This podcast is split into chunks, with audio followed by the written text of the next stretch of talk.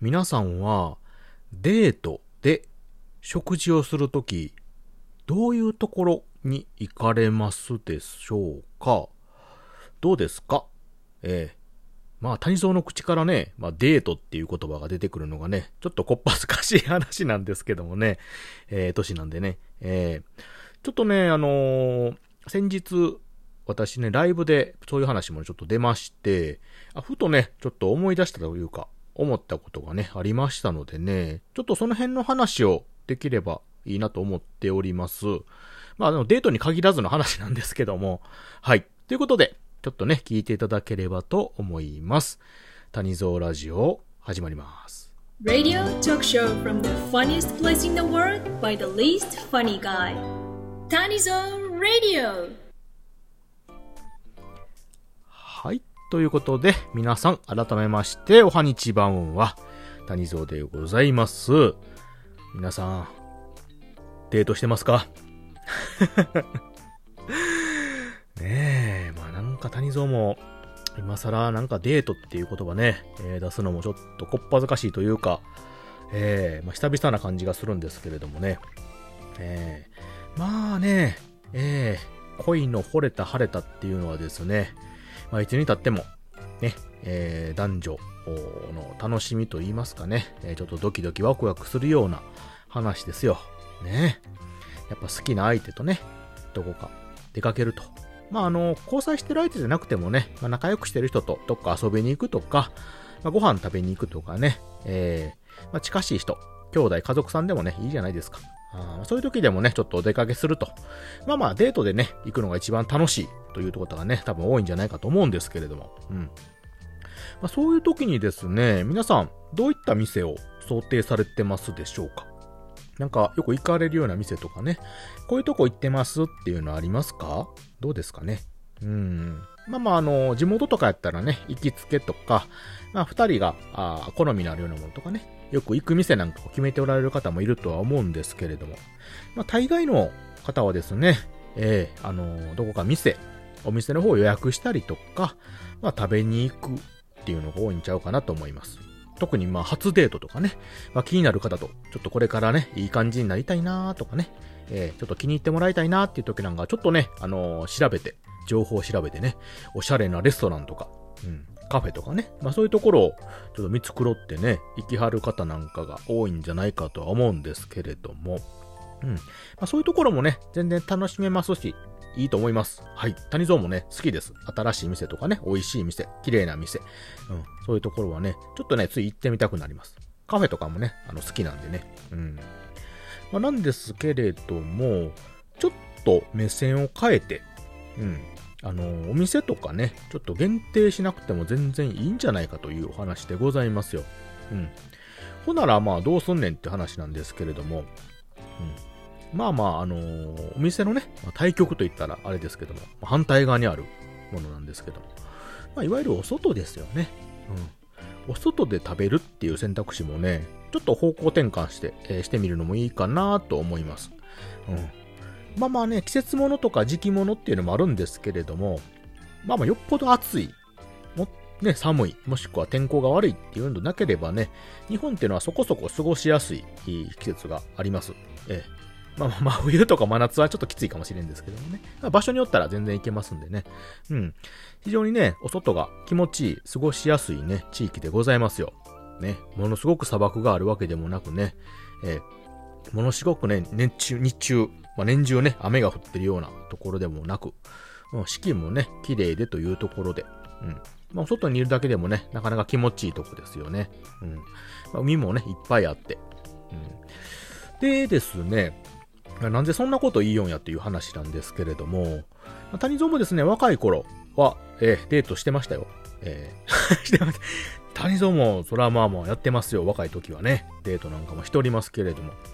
で、あのー私、車が結構好きでして、大学入ってですね、免許取れるようになればすぐ免許を取りました。はい。で、まあ、車の方もね、頑張って、えー買いまして、えーで、まあ、車大好きなもんでね、えーよく知り合いとか友達とか、いうことでお出かけしてたんですけれども、で、まあ、車でね、移動してるとですね、まあ店とかね、あっちこっち調べていくのもいいんですけれども、逆に、あの人がね、あんまり来ないところとか、多少離れてても移動できるっていう手段があるわけなんですよ。うん。まあそういうところっていうのはですね、まあ得てして、えー、大きなね、なんか広場や公園やスペースがあるようなところっていうのがね、そこそこありまして。まあ例えば、えー、まあ山ですよね。うん。あのー、まあ、この辺やったらね、兵庫県の方でしたら、まあ、六甲山とかもあるんですけれども、まあ、地方にはね、大きい山もありますし、上の方に行ったら、いわゆる展望スペースとかね、うん、またはあの、キャンプスペースとか、そういうところがね、ちらほらあったり、大きい公園とかね、うん。で、くつろげる場所もあると。うん。で、まあ、はたまたね、えー、今度下の方を向ければ、今度は海があるということで、いわゆる海辺ですね。浜辺。まあ、海水浴的なところもあればですね、まあ、海浜公園のようなところへね、うんまあ、海沿いをね、うん、ゆっくりできるようなスペースもあります。うん。まあ、そんなとこなくてもね、堤防が並んでるところあればちょっと座れたりもするし、ということで。うん。で、まあ、山も海もなかなかね、見晴らしも良ければ、風も気持ちいいということで、まあ、そういうところでね、谷沿いを車、ドライブ行って、ね、食べたりとか一人でね、のんびりするっていうことが多かったんですよ。うん。なので、まあお店で食べるのもいいんですけれどもね、まあそういうところでのんびりするのに、まあうろうろするのめんどくさいということで、なんか食事できるようなものとかね、そういうのを持って、まあそこで楽しむっていうこともちょこちょこありました。うん。で、またこれがね、なかなかね、いいんですよ。あのー、語彙力ないんですけど まあ気持ちいいんですよね。あのー、皆さんも経験あると思うんですけど、なんでかね、お外で食べるご飯っていうのはね、もう普段の1.5倍増しぐらいになんか美味しく感じるんですよね。うん。まあ、それがたとえ、あの、そんなね、手の込んだものじゃなくても、おにぎり一つでも、お茶一本でもね、うん。なんかね、あの、家の中でもそもそ食うよりも、やっぱお外でね、太陽の光浴びて、もしくは夜風ね、風に浴びながら、景色見ながら食べるって言ったらね、何ですかね、あれね。うん。なんか、すごくね、普通にいつも食ってんと違ってね、旨味が増す気がするんですよね。うん、なんか、なんか出とんでしょうね、あの、体内にこの や、やばい、やばい、その、この、ええ感情がね。うん。まあ、だもんで、あのー、私、あの、まあ、一人でいる時とか、友達と遊ぶ時もそうなんですけれども、まあまあ、年頃でね、えー、それなりに相手さんができて、まあ、デートとか、遊ぶ時なんかもね、うん。まあ、まあ、レストランとかそういうね、カフェとかって行って、あの、おしゃべりしたりってもいいんですけれども、まあ、その中でも、やっぱり車使ってね、えー、お外で、えー、おしゃべりしたりとか、まあ、何か食べたり飲んだり楽しむっていうことがちょこちょこありました。うん。で、あのー、そんな、ね、料理、な持ってかなあかんのかって話なんですけど、まあ、そこまでね、する必要なくて、相手さんにね、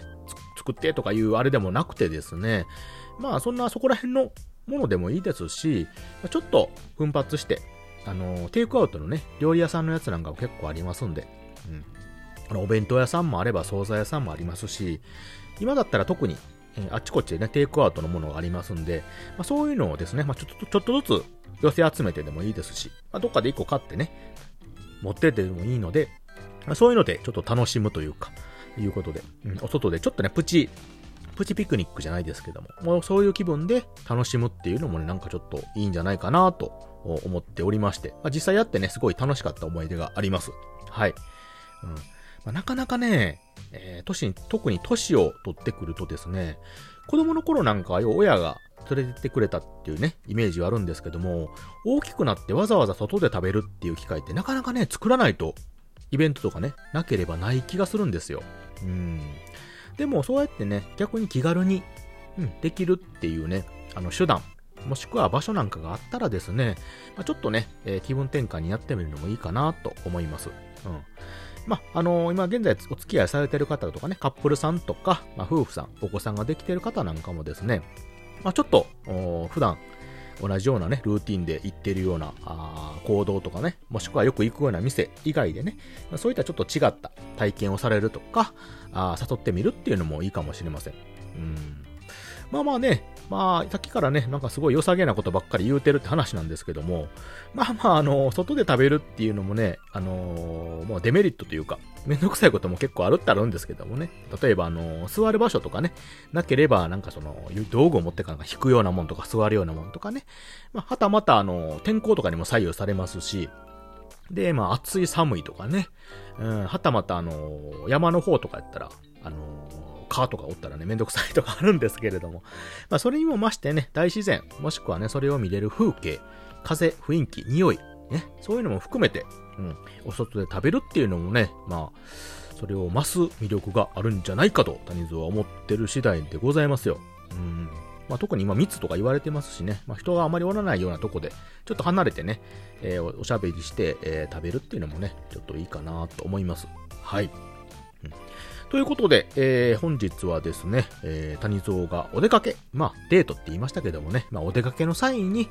まあ、普段、ね、レストランとかお店で、ばっかり、ばっかりってあれですけども、まあ、そういうところよくね、利用されてる方でも、まあ、たまには、テイクアウトとかしてね、えー、家だけじゃなくお外でこうやってくつろぎながらね、食べるっていうのも一ついいんじゃないかというお話でございました。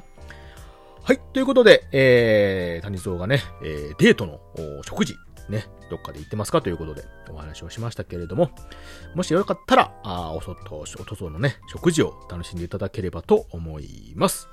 はい。ということで、聞いていただいてありがとうございました。またね。バイバイ。